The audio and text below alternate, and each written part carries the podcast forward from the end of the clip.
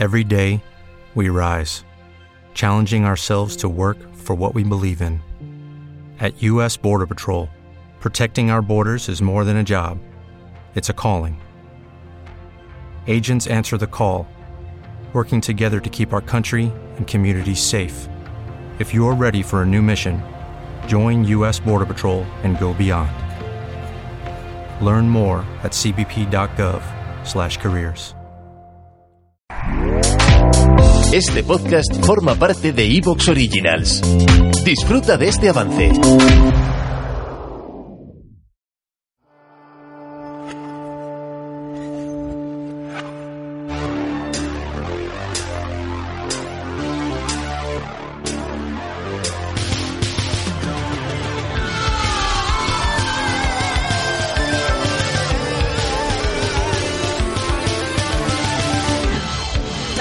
Campamento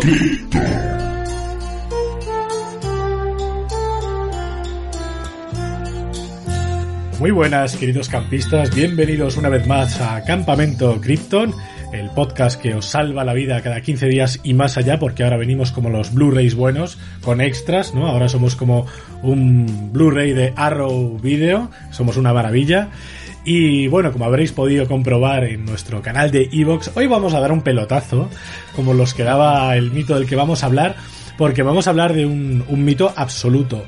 Una persona que está forrada, que no es nuestro caso, porque, claro, como todos sabréis, últimamente está la cosa muy achuchada, eh, esto no está siendo fácil para nadie, mucha crisis, no para todos, porque el, camp el campamento Millonetis que tenemos ahí enfrente cada vez están más forrados, a ellos les da igual todo, pero nosotros no, entonces estamos intentando buscar una vía alternativa de financiación para las nuevas canoas de los niños este verano, y hemos pensado, bueno, pues como eh, nuestras madres iban mucho a, Benidorm y a la Costa Brava y a todos estos sitios y tal, y nosotros hemos nacido en unos años muy concretos, tenemos serias dudas de que quizá eh, de nosotros cinco puede que haya, eh, por, por media, por mera probabilidad, puede que dos o tres de nosotros sean efectivamente hijos de Julio Iglesias. Así que nada, hemos venido a una clínica a hacernos las pruebas de paternidad, de ADN, porque tenemos un contacto con Enrique Iglesias, que como odia a su padre, pues nos ha facilitado unas muestras de sangre para que hagamos una comparativa y vamos a ver si con eso pues podemos trincar un poquito de herencia, ¿no? Trincar una parcelita, trincar un hotelito, unas acciones, todo siempre para, repito, ayudar a los niños del campamento. Así que nada, vamos a hacernos las pruebas de sangre, pero es que antes de sacarnos sangre, nos obligan en la clínica a hacer una, una prueba de validez para que haya una duda razonable sobre, sobre, que seamos hijos de Julio. Entonces, señor Matt, ¿usted sería capaz de entonar algún ripio de Julio o tiene alguna prueba que, que le acredite? Ah, yeah. España, os quiero, os quiero, España.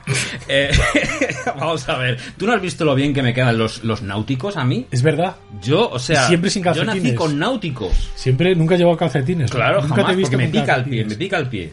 De, porque yo me muevo mucho. Yo, como mi padre, hago todos los días natación, salgo a correr y no me gusta el ejercicio. Pero ahí estoy. Muy Soy bien. una máquina de hacer ejercicio y los náuticos me acompañan allá donde voy. Señor eh, Viruete, ¿usted qué prueba tiene para que yo tenga la duda razonable de que es hijo de quién es? Pues yo he salido, como él se autodenomina en algunas de sus canciones, muy cantarín. Me va, me va, me va, me va, me va. Mm, Me vaya Kirby, me va Tezuka y la vida.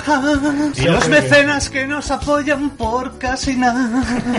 Y la cultura popular. Además, Julio es muy de, de todo lo popular, todo lo popular le sí, gusta. sí, Sí, señor. Señor, Él es eh, cultura popular pura. Señor Armabot, ¿de qué puede acreditar? Yo sé que prueba? Armabota ha estado mucho por Miami, eh. Cuidado. Claro, es verdad. Ha, ha- ha estado por allí. Básicamente es lo único que tengo porque yo eh, eh, soy pobre, me quemo, me quemo al sol, no me gusta cantar.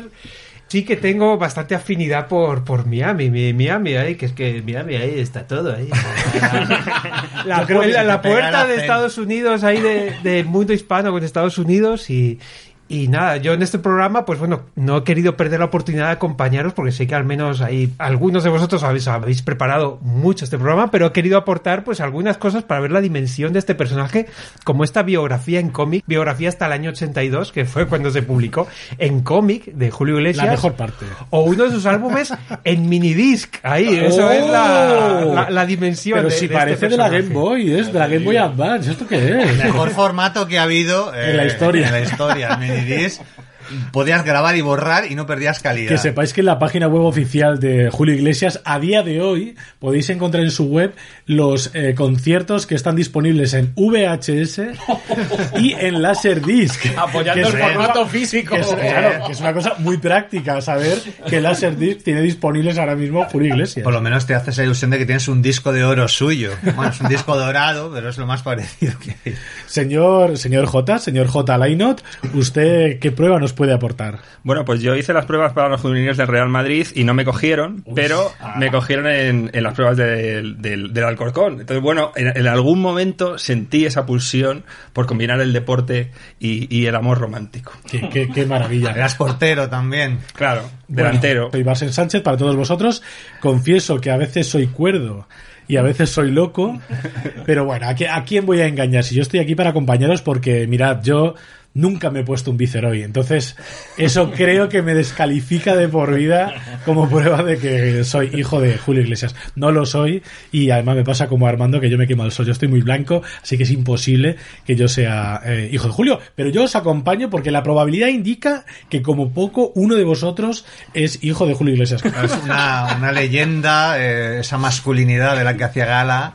Pero bueno, no olvidemos que también es un artista, es un cantante y un personaje del corazón. O sea, es, eh, yo creo que lleva en, es presente en nuestras vidas, en las vidas de los españoles y de gente de mucho tiempo durante décadas y décadas, Un- en todos los aspectos. Un rey de corazones que además fue pareja de la reina de corazones por excelencia de este país. Son como un linaje real, son como la- una familia real aparte. Está como eh, la familia real oficial Borbona en el Ola, pero luego está la familia real eh, Sí, alternativa del corazón, que son eh, Julio y Isabel Presley, que son como unos demiurgos, ¿no? Como, los- como, el Zeu- como Zeus, ¿no? Y Afrodita, ¿no? O Atenea. Son, son, sí, tienes eh, a, lo- a los dioses y después luego vienen los titanes, ¿no?